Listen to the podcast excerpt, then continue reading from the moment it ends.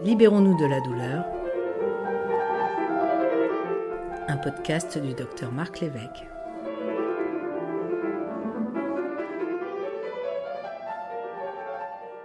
Nous avons le plaisir et, l'honneur là, de recevoir euh, aujourd'hui euh, Amélie Lévesque, qui est euh, algologue spécialisée dans les douleurs pelviennes au CHU de Nantes. Bonjour Amélie. Bonjour. Alors les douleurs pelviennes, c'est un véritable, une vraie véritable spécialité en soi.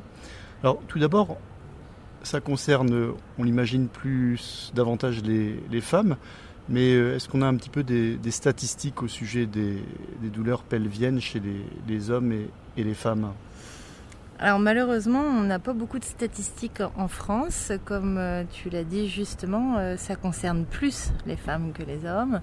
D'abord parce qu'il y a le pan des douleurs gynécologiques, notamment avec l'endométriose dont on parle beaucoup en ce moment. Mais euh, sur certaines étiologies de douleurs pelviennes et périnéales, comme notamment la névralgie pudendale, on a un ratio qui est de l'ordre de 40% d'hommes pour 60% de femmes. Euh, les hommes oublient parfois qu'ils ont un périnée, mais ils en ont un bien sûr, et ça peut être source de douleur euh, également. D'accord. Alors tu as mentionné la névralgie pudendale. qu'est-ce que la névralgie pudendale? Alors la névralgie pudendale, c'est ni plus ni point qu'un syndrome du canal carpien du périnée. C'est-à-dire que c'est un nerf, le nerf principal du, du périnée, le nerf pudendal, qui va être coincé en position assise dans ses voies naturelles, dans la fesse et dans le périnée. Alors le nerf pudendal, il innerve l'anus, le scrotum ou la vulve et le gland, soit du clitoris, soit de la verge. Euh, et il a un trajet un peu sinueux. Hein. il, bien sûr, il naît des racines sacrées. Il passe un petit peu dans la fesse et puis après il replonge via le fameux canal d'Alcock, hein, on appelle aussi la névralgie d'Alcock, le syndrome d'Alcock, et donc il passe dans ce canal euh, pour aller distribuer euh, euh, tout le périnée. Et parfois, ce canal est un peu étroit et il y a une pince ligamentaire juste avant ce canal qui peut être aussi source de compression. Donc ça donne un tableau très, très facile finalement à identifier pour peu qu'on le connaisse. Hein. C'est donc des douleurs dans le territoire du nerf pudendal et pas ailleurs.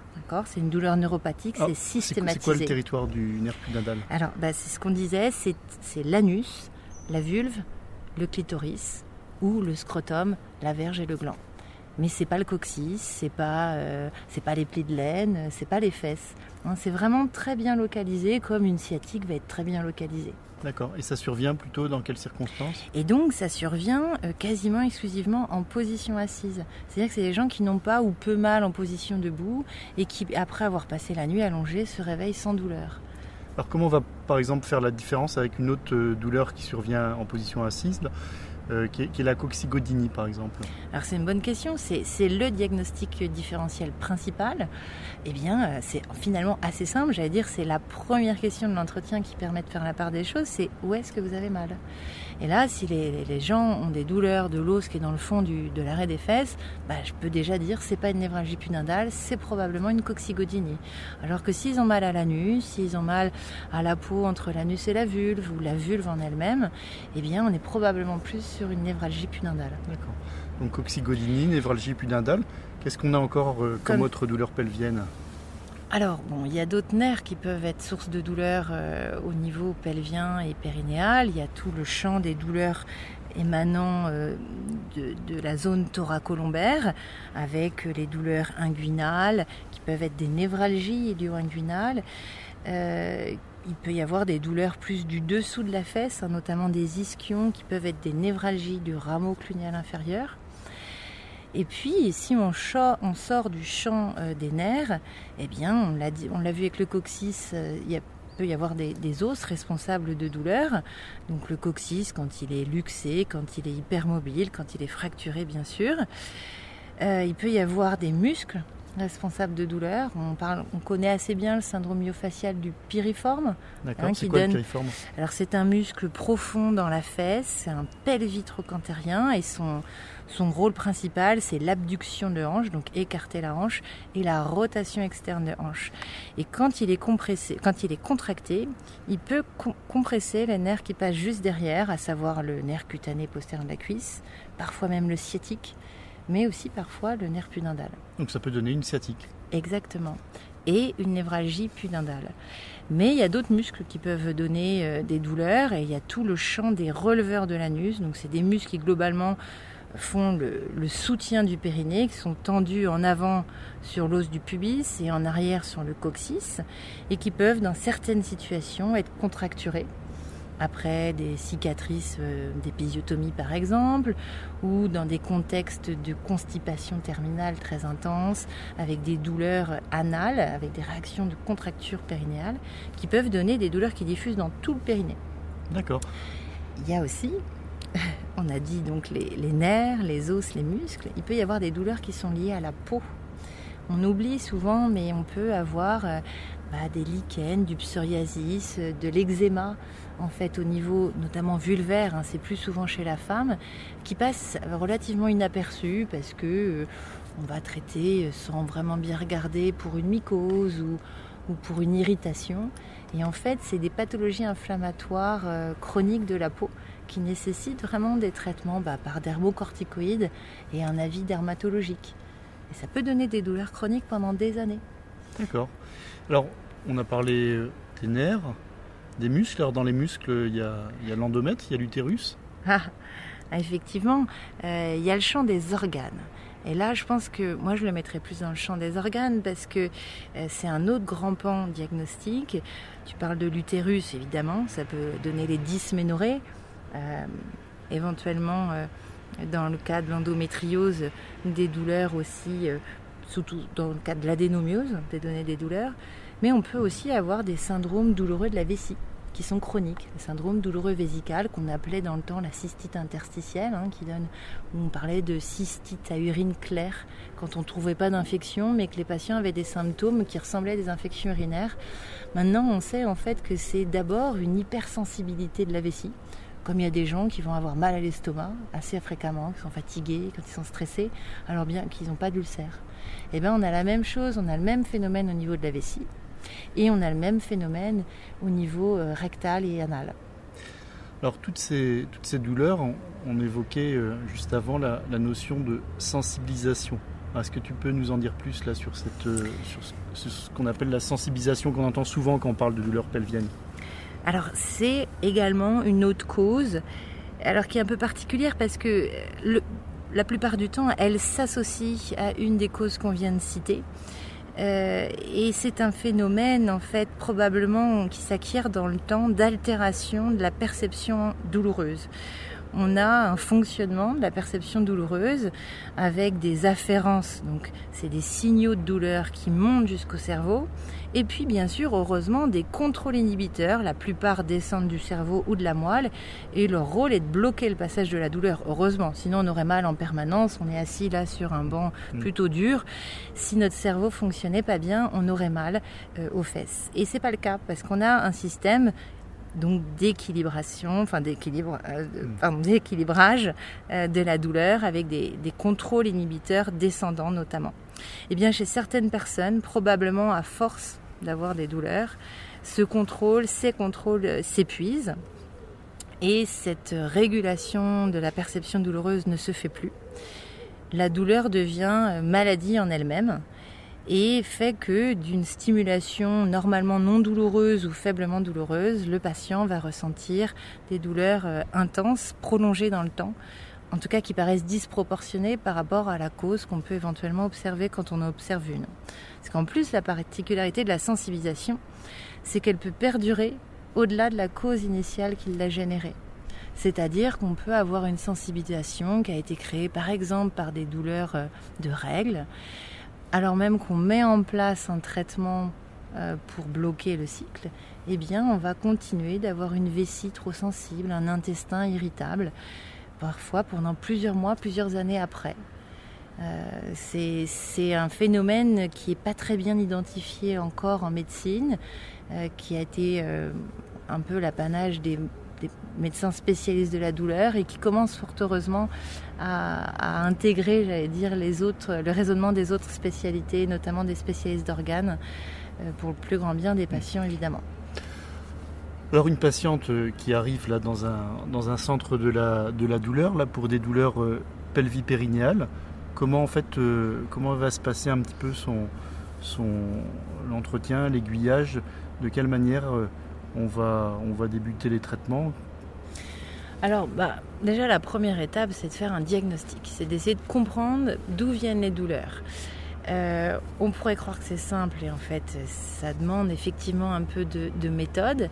Et puis surtout la difficulté c'est que parfois il y a plusieurs causes identifiées et donc bien souvent il va falloir mettre en place plusieurs lignes de traitement différentes. Donc la cause, on l'a vu, hein, il faut toujours aller rechercher, est-ce que c'est un organe qui fait mal, un nerf, un os, un muscle? La sensibilisation à la douleur, qui je le rappelle peut s'associer à l'une des autres causes. On n'en a pas parlé, mais il y a aussi le pan des vaisseaux qui peuvent être source de douleur. Et dans les douleurs pelviennes, il y a notamment l'entité congestion pelvienne. Un certain nombre de femmes qui ont eu plusieurs grossesses ont des varices dans le ventre. Et cela peut créer des douleurs, de même que les hémorroïdes peuvent donner des douleurs, euh, et c'est bien des varices aussi. Hein. Donc euh, il faut identifier la cause de la douleur, identifier s'il y a une sensibilisation et mettre en place, quand on le peut, le traitement de la cause, mais aussi bien souvent le traitement de la sensibilisation à la douleur. Alors au niveau des... Parce que là tu parlais par exemple de ces, ces varices pelviennes, à quel euh, examen, en général, on va avoir euh, recours? À quel examen paraclinique que tu utilises le plus fréquemment là, dans, en dans pelvienne? Alors, euh, le premier examen qu'on va faire, effectivement, globalement, ça va être l'IRM pelvienne. Euh, ça paraît être haut dans l'échelle, mais on n'a pas grand-chose avec les radios, sauf quand on a l'intuition euh, à l'entretien qu'il y a un problème de coccygodynie. Ça, ok, on va faire des clichés dynamiques du coccyx. Hein. Très important de faire des, des, radios en position assise pour bien voir ce qui se passe en cas de douleur. Mais dans tous les autres champs, c'est l'IRM pelvienne qui va être utile, non pas pour faire le diagnostic, parce qu'on ne voit pas les névralgies, on ne voit pas les tensions musculaires. Euh, on ne voit pas l'hypersensibilité, mais plutôt pour éliminer d'autres causes, bien sûr les infections, les tumeurs et, autres choses euh, euh, de ce type. D'accord. Et par exemple, ces fameuses varices là dont tu parles, c'est des choses qu'on voit à l'IRM ou bien il faut avoir recours à d'autres examens? Non, non, on les voit à l'IRM. le problème, c'est que les radiologues ne sont pas toujours invités à les examiner. Euh, voire même les banalisent, parce que c'est très fréquent.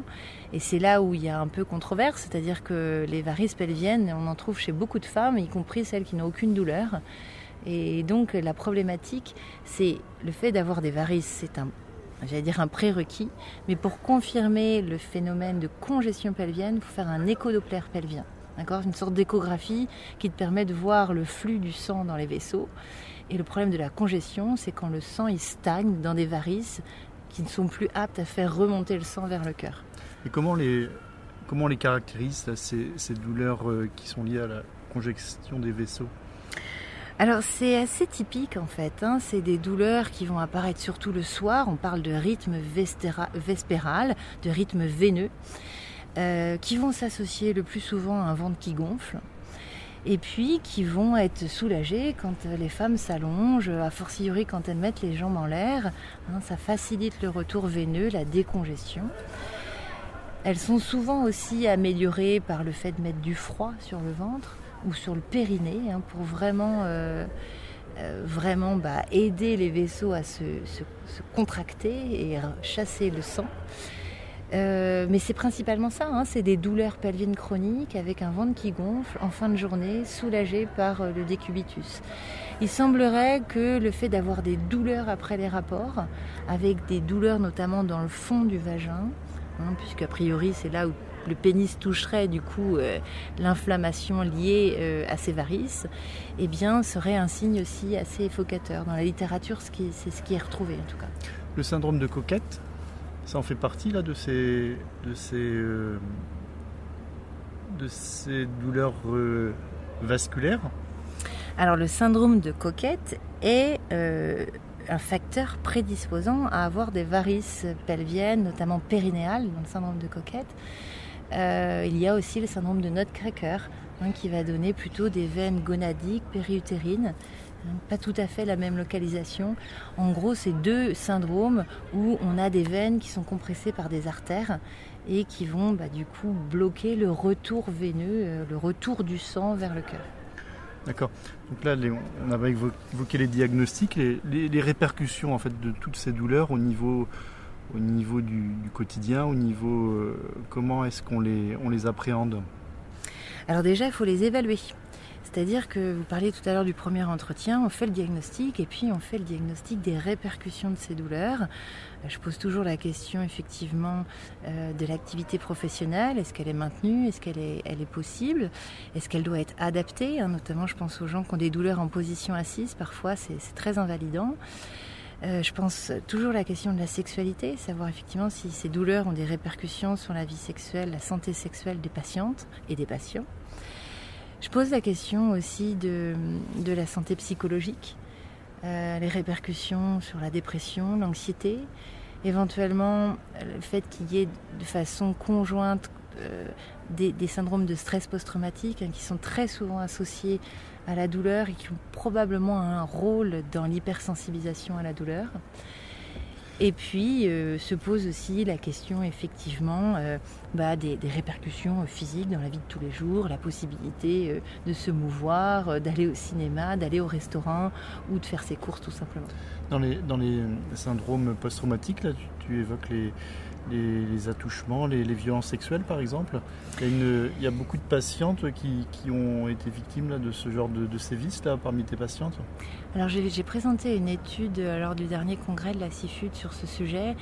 Euh, malheureusement, on a environ 35% de nos patientes euh, qui, ont, alors, qui ont un syndrome de stress post-traumatique. C'est-à-dire que c'est probablement sous-estimé les patientes qui ont été victimes d'attouchements.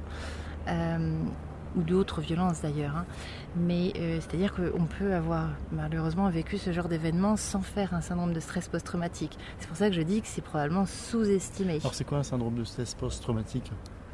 Syndrome de stress post-traumatique, euh, on le voit assez régulièrement dans les films concernant les militaires, notamment américains, qui revivent des scènes qui font effraction dans leur quotidien parce qu'ils croisent euh, eh bien, euh, un bâtiment, une odeur, une personne qui va faire écho. Hein, on parle de réviviscence, les gens revivent la scène, alors même qu'ils n'y pensaient pas forcément. Et puis ça s'associe à des phénomènes physiques de stress intense, euh, parfois qui vont jusqu'au malaise, mais puis parfois qui sont juste de l'ordre de la palpitation, de l'hypersidulation, voilà, du sursaut. En tout cas, c'est un syndrome qui est très invalidant, qui peut aussi s'associer à des troubles de la mémoire. Hein, parfois, il y a un évitement du sujet qui n'est pas volontaire de la part de la patiente ou du patient, mais qui va être un mécanisme en fait de défense et qui fait partie de ce syndrome de stress post-traumatique. D'accord. Alors on ne va pas rentrer dans tous les, traitements puisque ça, dépend des, différentes maladies, mais est-ce qu'il y a des, grandes règles concernant euh, les, traitements euh, des douleurs euh, pelviennes Est-ce qu'il y a des, grandes lignes à retenir Notamment la place du, psychologique, là on évoquait les syndromes de stress post-traumatique. Hmm.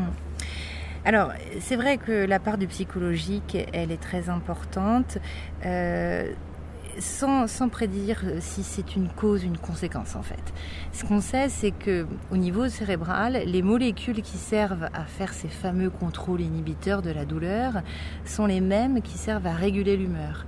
Et c'est pour ça que malheureusement, nos patients qui ont des douleurs chroniques ont souvent une dépression associée et que les médicaments de la douleur chronique sont en grande partie les antidépresseurs. Alors certains types, pas tous, Hein, on parle des inhibiteurs de la recapture de la sérotonine et de la noradrénaline qui sont vraiment des très bons médicaments pour la douleur chronique. Il y a une méta-analyse qui est sortie très récemment. Quelle molécule, par exemple Alors, cette méta-analyse a, mis en avant la duloxétine, le mm. Cymbalta hein, en France, euh, qui est une très bonne molécule. Alors, probablement utilisée à haute dose plus que ce qu'on avait l'habitude de faire. Eh ben, plus que 60 mg. Ça, c'est un peu le dosage qu'on avait l'habitude de donner, notamment dans la dépression. Ça fait très longtemps que les psychiatres ont, ont monté à 90, 120, et probablement que dans la douleur, on ferait bien de faire la même chose pour mieux soulager nos patients. Donc ça, c'est une des molécules qu'on va donner assez facilement, qui est relativement bien tolérée. Pendant très longtemps, la meilleure molécule, c'était de la mitriptyline. D'accord. C'est aussi un, un anti- mm. voilà, le laroxyle, euh, un travail antidépresseur tricyclique euh, qui a l'avantage de pouvoir être donné à toute petite dose dans la, dans la douleur chronique, notamment dans les douleurs neuropathiques, et euh, voilà, qui peut s'ajuster en fonction de la tolérance. Le problème, c'est quand même, c'est pas très bien toléré. Il y a beaucoup de patients que ça fait somnoler, euh, ou que ça, ou ça donne la bouche sèche. Donc euh, finalement, je crois qu'on va rediriger plus facilement sur le Cymbalta. Et puis il y a les antiépileptiques. Ouais. hein. pendant très longtemps, euh, notamment les spécialistes d'organes étaient plus enclins à donner euh, du Lyrica, Mhm. donc la prégabaline. Euh, assez récemment, il a été retiré des recommandations en 2020 par la SFETD euh, du fait des, des- des problématiques de mésusage. hein. c'est devenu une- un médicament récréatif, une drogue récréative. Et puis il y avait une très grosse prise de poids hein, chez certains patients avec ce médicament. Donc finalement, on lui préfère désormais euh, euh, la gabapentine, le neurontin, qui est de la même famille et qui n'a pas ces problématiques-là. D'accord. Et la place des, morphiniques, là, dont on parle beaucoup euh, aujourd'hui dans les douleurs chroniques, quelle est-elle dans les douleurs pelviennes? Alors moi, je suis contente d'aborder le sujet. Merci pour la question parce que il y a un gros problème effectivement avec les opiacés dans la douleur chronique. Euh, en vérité, on ne devrait pas en prescrire. On ne devrait pas en prescrire parce que, en tout cas, dans la douleur pelvienne et périnéale, ça n'a quasiment que des inconvénients. Vous savez que la morphine, ça constipe, ça bloque la vessie. Euh, donc évidemment, quand on a des douleurs euh, dans cette zone-là, ça ne fait que les majorer. Et puis en plus, il y a tous euh, les risques qu'on observe et qu'on voit bien aux États-Unis d'addiction euh, et de sensibilisation à la douleur. hein. Il faut savoir que quand on prend des opiacés, eh ben derrière, ça nous rend plus sensibles à la douleur, ce qui explique en partie le, le fait qu'on ait besoin d'augmenter les doses avec le Mm. temps pour avoir le même effet. Donc vraiment, il faut, faut réserver ça à la, à la douleur du cancer probablement, et encore qu'il y a de plus en Mm. plus de gens qui survivent à leur cancer, fort heureusement, et que ça devient aussi une problématique dans ce domaine-là. Mais moi, pour les douleurs pelviennes, c'est bien simple, j'en pre- j'en presserai jamais. Hmm. Alors, je, sais que là, à Nantes, là, vous êtes en pointe là, dans une, une étude là, sur la, la capsaïcine, hein, le piment.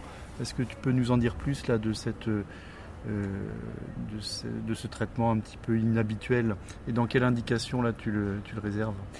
Alors effectivement, euh, on utilise les patchs de capsaïcine à 8%, euh, commercialisés sous le nom de Cutenza en France. Euh, alors, l'indication en général, c'est la douleur neuropathique périphérique. Bon, alors comme on l'a vu tout à l'heure, on a des douleurs neuropathiques au niveau pelvien. La contre-indication, alors c'est pas vraiment une contre-indication, mais c'est une précaution d'usage, euh, c'est de ne pas en mettre sur les muqueuses, parce que quand on pose donc ce traitement, qui est un patch, d'accord, que l'on pose pendant une heure seulement, eh bien ça va déclencher la sensation de brûlure euh, qu'on peut avoir quand on mange du piment très fort. Sauf que là, c'est encore plus fort. Et sur les muqueuses, eh bien, euh, ça n'a pas été étudié au tout départ par le laboratoire. On ne sait pas bien si ça passe finalement dans le sang ou pas. En tout cas, cette molécule, elle va venir s'attacher à des récepteurs que l'on trouve uniquement sur les fibres de la douleur, dans l'espace de la peau, d'accord, dans l'épaisseur de la peau, et qui va entraîner en fait une lise de ces fibres nerveuses et donc une incapacité pour euh, la zone traitée à percevoir la douleur, tout du moins dans euh, ce qu'elle a de cutané. hein. Donc c'est vrai qu'au départ, on avait tendance à le mettre uniquement sur les douleurs avec une allodynie, c'est-à-dire des douleurs au frottement de la peau. Moi, euh, quand j'ai commencé à faire de la douleur pelvienne, je me suis dit, j'aimerais bien essayer quand même, notamment sur les douleurs des fesses, sur les douleurs du pli de laine, et puis sur les douleurs du coccyx. Et en fait, et en fait, en analysant les résultats, euh, je me suis rendu compte que les gens qui avaient des douleurs du coccyx répondaient très bien à ce traitement. 70% des patients qui pourtant étaient en échec des infiltrations, en échec de la kiné, des anti-inflammatoires, se disaient mieux après une seule pause.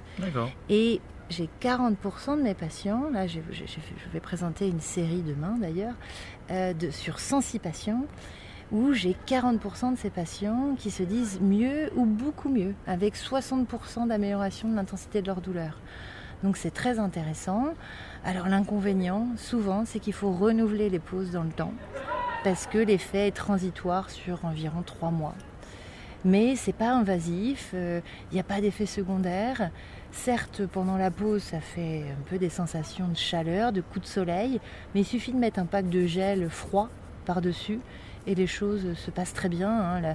Euh, les patients que j'ai étudiés euh, déclarent une augmentation de la douleur entre le début et la fin du patch de 0,5 points sur 10. Et ça, tu le réserves au coccygodini ou à d'autres douleurs euh, pelviennes? Alors, bon, sur le, nerf pudendal, c'est un peu compliqué parce qu'il y a beaucoup de muqueuses. Mais je le réserve effectivement aux douleurs des plis de laine, ça marche très bien, notamment les douleurs après la chirurgie de la hernie inguinale par exemple. Euh, ou après des chirurgies de, cette zone-là. Euh, ça marche assez bien aussi sur les douleurs du clunéal inférieur, un l'ischio, le pli euh, entre la cuisse et la zone génitale. C'est quoi le clunéal? C'est où? Eh ben, le clunéal, le clunéal, c'est un nerf qui part donc du rameau, enfin du le nerf clunéal inférieur, ou plutôt le rameau clunéal inférieur, il émane en fait du nerf cutané postérieur de la cuisse. Il va passer sous l'ischion, donc c'est l'os à la pointe de la fesse, et il va remonter le long de la branche ischio-pubienne, l'os que va, on va trouver finalement dans le pli entre euh, la cuisse et le, et le pubis. Et il s'arrête à peu près à mi-hauteur de la grande lèvre. Et donc il fait, en fait, on dit nous entre nous qu'il fait l'innervation euh, de l'endroit où passe l'élastique de la culotte. D'accord. Vraiment ce, coin-là, et puis il redescend sous la fesse dans le pli sous-fessier. Et euh, bah, c'est très, très accessible à ce traitement-là de, patch de piment, comme tu dis, de patch de capsaïcine. Alors, on parle aussi, euh, bon, dans la migraine, c'est connu, la toxine botulique. On en parle de plus en plus dans les douleurs neuropathiques, là, périphériques, dans les membres notamment. Alors, l'utilisation de la toxine botulique dans les douleurs pelviennes, qu'en est-il? Alors, euh, à Nantes, on a l'expérience de l'infiltration intramusculaire de toxines botuliniques, notamment dans les muscles releveurs de l'anus euh, et dans les muscles obturateurs internes principalement. Euh, on avait fait une étude qui avait montré que finalement, à six mois après une infiltration, c'était efficace, mais pas tellement mieux que l'infiltration d'un anesthésiant local. Donc probablement que de piquer les muscles, quel que soit le produit infiltré, apporte du soulagement aux patients. Là où vraiment la toxine est intéressante, c'est dans les situations de vaginisme, par exemple, hein, les femmes qui ne peuvent pas être pénétrées parce que les muscles autour de l'entrée du vagin sont trop euh, serrés, trop contracturés. Là, l'injection de toxine botulinique a des effets vraiment euh, spectaculaires. Et puis dans le champ des vestibulodinies, hein, des douleurs du vestibule, des douleurs de l'entrée du vagin lors des rapports sexuels uniquement. Injections de toxines sur le vestibule ou sur les muscles autour du vestibule est particulièrement euh, intéressante. Donc sur les, sur les muscles, mais également sur les nerfs Alors, une, euh, les nerfs, je ne dirais pas ça, je dirais plutôt sur les muqueuses, telles qu'on peut l'utiliser effectivement en périphérie avec une injection tous les centimètres carrés de 5 unités, vous voyez, des toutes petites quantités. Un nappage, exactement. Ouais. On peut faire ça. L'autre utilisation, c'est lorsqu'on a des mauvaises réactions euh, à la pose de matériel prothétique, notamment dans le traitement des prolapsus ou de l'incontinence urinaire. Euh, maintenant, on met beaucoup de réserves avant d'implanter les patients parce qu'on sait que parfois euh, le passage de la bandelette euh, dans le muscle peut créer une réaction de contracture du muscle et de la douleur. Ça peut être une bonne indication déjà d'une infiltration locale pour vérifier que le problème vient du muscle et puis dans un second temps d'injecter de la toxine pour empêcher ce muscle de se contracturer. Alors il y a une, un traitement qu'on n'a pas encore abordé là, mais je serais curieux de connaître sa place en, dans la douleur pelvienne, c'est la neuromodulation. Alors dans la neuromodulation, il y a la TENS. On l'utilise dans quelles circonstances la TENS euh Alors, euh, donc la TENS, c'est pour Transepidermic Neurostimulation. C'est c'est euh, donc le TENS ou la TENS effectivement en France. On l'utilise dans les névralgies pudendales. Euh, en stimulant non pas le nerf pudendal, ce serait délicat d'aller mettre des électrodes à cet endroit, mais le nerf tibial postérieur qui se trouve donc en arrière de la malléole interne de la cheville, d'accord, face interne de la cheville, et qui est constitué des racines S2, S3, comme le nerf pudendal qui est constitué des nerfs S2, S3, S4. Donc en stimulant la cheville, on va pouvoir euh, stimuler, on va pouvoir soulager aussi. Exactement. L'effet de la stimulation remonte à la moelle, on sait, hein, c'est la mhm. théorie du portillon, mmh. gate control, et ça va venir en fait bloquer les afférences nociceptives, donc de la douleur, de ces mêmes racines. Euh, d'où que viennent euh, finalement la douleur, elles sont rapportées au même endroit au niveau de la moelle, puisque ça rentre dans ses racines. On en parle aussi dans l'endométriose, là, de la, stimulation électrocutânée. Là, là, dans ce cas-là, on, la met, on, met où les fameux patchs? Alors, c'est un peu différent, effectivement. Euh, là, dans l'endométriose, on peut le mettre directement au niveau de l'hypogastre. Euh, certaines femmes sont soulagées également lorsqu'elles le mettent en lombaire. Donc ça peut être intéressant. En tout cas, il y a des études récentes qui ont bien montré que euh, même avec un crossover, hein, c'est-à-dire que on met pendant un premier cycle le patch au niveau du ventre, dans un second cycle on le met autre part, et bien on voit bien que le patch sur le bas du ventre est soulageant, alors que autre part, c'est-à-dire sur la cuisse par exemple, ça ne soulage pas les douleurs de règles. Donc c'est assez intéressant pour les douleurs de règles. Pour les douleurs de l'endométriose, il faut faire des études encore. Alors toujours pour parler de la, de la fée électrique euh, sur la peau, euh, la, dans quelle indication, dans quelles circonstances vous avez recours à, Nantes à la, stimulation de la, de la moelle, de la moelle épinière? Alors, euh, au niveau de la moelle épinière, on a recours donc à la stimulation notamment du cône terminal de la moelle où il y a tous les noyaux qui s'occupent finalement des nerfs qui vont s'occuper du, pelvis et du périnée. Euh, on avait l'habitude de l'utiliser en cas d'échec de la chirurgie de la névralgie pudendale notamment. Mais euh, de façon un peu plus récente, euh, avec une collègue urologue, on fait de la stimulation des racines sacrées. Hein, c'est utilisé en urologie pour le traitement justement de l'hyperactivité vésicale et on a commencé à le faire euh, chez des patients qui avaient des douleurs assez localisées euh, du périnée, euh, dont on pouvait déterminer qu'elles dépendaient d'une racine, par exemple, une racine nerveuse, ou alors qu'elles étaient en lien avec la vessie. Et on sait que la racine S3, c'est celle qui s'occupe le plus de la vessie, par exemple. Donc on, fait ce genre de stimulation, non pas de la moelle, mais des racines sacrées, avec des résultats qui sont tout à fait intéressants. Alors dernière question là concernant l'électricité, donc l'électricité du, cerveau, la, la stimulation magnétique euh, transcrânienne, on y a recours également euh, dans, dans les douleurs pelviennes? Alors très peu, on y avait bien pensé. Euh, le problème, c'est que pour les séances de RTMS, jusqu'alors, il faut rester assis une vingtaine de minutes sans bouger et que la plupart de mes patients ont des douleurs en position assise. Donc, euh, de fait, euh, le bénéfice finalement à la sortie des séances n'était pas du tout évident et on a vite abandonné l'idée pour le moment.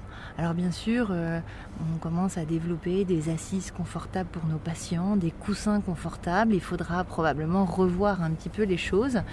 Il se trouve que moi, j'ai pas d'appareil dans mon service, donc c'est pas facile pour moi de proposer euh, euh, cette technique, mais je pense qu'il y a une place certainement pour la RTMS. Soit lorsque les patients sont en échec de tout, soit lorsqu'il y a une très forte sensibilisation, qu'on a du mal à faire un diagnostic de, étiologique, hein, c'est-à-dire qu'on a du mal à trouver la cause et qu'on a besoin de réduire un peu l'importance des douleurs pour essayer de comprendre un peu mieux ce qui se passe.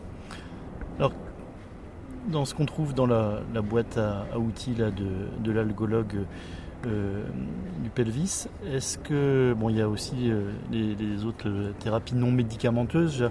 Je, pense euh, à l'hypnose, à la méditation. Dans quelles circonstances et comment vous y avez recours alors, on utilise beaucoup les thérapies cognitivo-comportementales à Nantes. Euh, c'est ce qui a, c'est une des approches qui a le plus été euh, étudiée dans la littérature sur les douleurs chroniques en général et les douleurs pelviennes. Hein. Il y a des très belles études sur la vulvodynie notamment. Donc moi j'ai recours beaucoup à ça, soit pour la gestion de la douleur, soit pour la gestion euh, du catastrophisme, mais aussi parfois euh, pour euh, la gestion de situations du quotidien et revoir comment on peut faire autrement, c'est-à-dire comment on peut aborder psychologiquement autrement, notamment la sexualité. ça peut être une aide précieuse. L'autre grosse utilisation, j'allais dire, du psychothérapeute, c'est dans les cas de syndrome de stress post-traumatique, où là, on va avoir recours à l'EMDR hein, pour Eyes Movement Desensitization Reprocessing. C'est une technique en fait. Donc le pendule, hein Alors le pendule ou effectivement les doigts qui vont être suivis d'un mouvement oculaire. En fait, le but c'est de recréer un mouvement oculaire chez le patient, identique à celui qui est fait dans le sommeil paradoxal. Partie du sommeil dans lequel justement on va faire les rêves, revoir tout ce qui s'est passé dans la journée et probablement classer un petit peu les choses dans la mémoire. La théorie, c'est que lorsque l'on vit un événement euh, traumatisant, il y a une association émotionnelle à cet euh, événement qui va empêcher ce traitement de l'information durant le sommeil paradoxal. Ça va créer le cauchemar, par exemple. Et du coup, eh bien, il n'y a pas ce classement en fait du souvenir dans la mémoire, et il reste un peu comme un fantôme là, errer dans le quotidien des patients et ressurgir un petit peu, comme on l'a dit tout à l'heure, lors de situations euh, qui peuvent faire rappeler en fait ce traumatisme. Donc vraiment, le MDR, c'est une technique qui a qui a montré une efficacité assez incroyable pour traiter le stress post-traumatique, bien sûr, ça ne traite pas la douleur, d'accord? Mais ce qu'on a très bien montré, c'est que le stress post-traumatique bah, fait comme une sorte de valse, il entretient la douleur. À chaque fois qu'il y a une réviviscence, il y a contraction, il y a douleur. Et puis à chaque fois qu'il y a douleur, il peut y avoir phénomène de réviviscence. Donc il faut euh, aborder la problématique du patient dans sa globalité et traiter à la fois la douleur et le, le syndrome de stress post-traumatique lorsqu'il y en a un, bien sûr. Et le sport Quelle est la place du sport là dans, la, dans ces douleurs euh, Excellente question. Moi, c'est un de mes chevals de bataille, le sport. Euh, bon, déjà, le mouvement, on a montré au point de vue rhumatologique que ça permettait d'entretenir les articulations. Et le dos, c'est qu'une succession d'articulations. Donc, quand ça va jusqu'au coccyx, eh ben, c'est intéressant d'avoir du mouvement. Les hanches, le bassin, le pubis, tout ça, ça bouge. Et puis il y a aussi eh bien, la, sécrétion d'endorphines, de sérotonine, hein, qu'on a très bien identifié quand on fait du sport, qui est antalgique par, euh, par définition.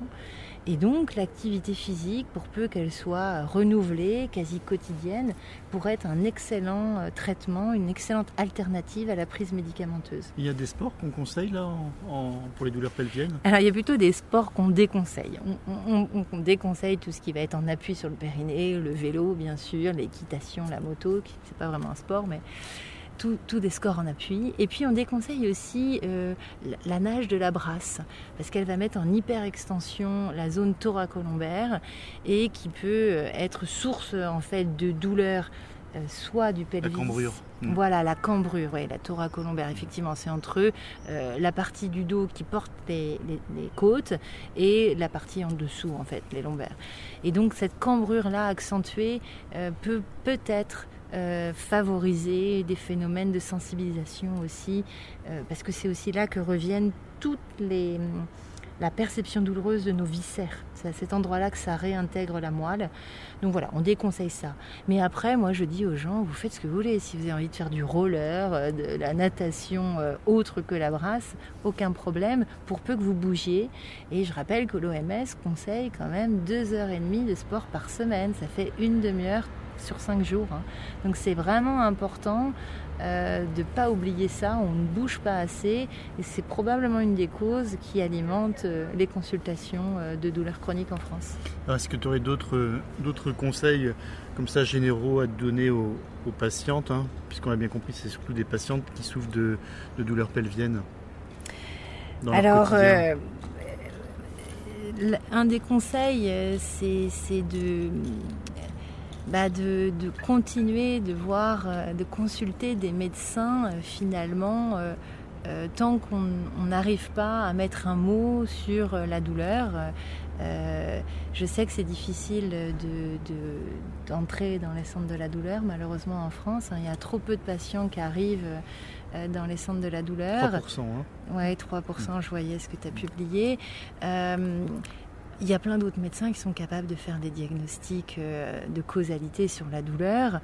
Euh, La difficulté, c'est de les trouver. Euh, c'est une des raisons pour laquelle, avec Convergence PP, une association de, de professionnels de santé qui s'occupe de la douleur pelvienne, dont je suis la vice-présidente, on a souhaité créer un annuaire en ligne consultable par tous gratuitement dans lequel on référence eh bien, tous les professionnels de santé qui sont formés à la douleur pelvienne, que ce soit les médecins, les kinés, les psychothérapeutes, les ostéopathes et les sages-femmes. Et je pense qu'il bah, faut d'abord s'orienter vers ces, personnes-là pour éviter l'errance thérapeutique et dont on sait qu'elle va, va majorer malheureusement avec le temps euh, l'intensité des douleurs. Amélie, Merci hein, pour ce, tour d'horizon de la douleur palvienne. Eh ben, merci à toi. Que je connaissais mal.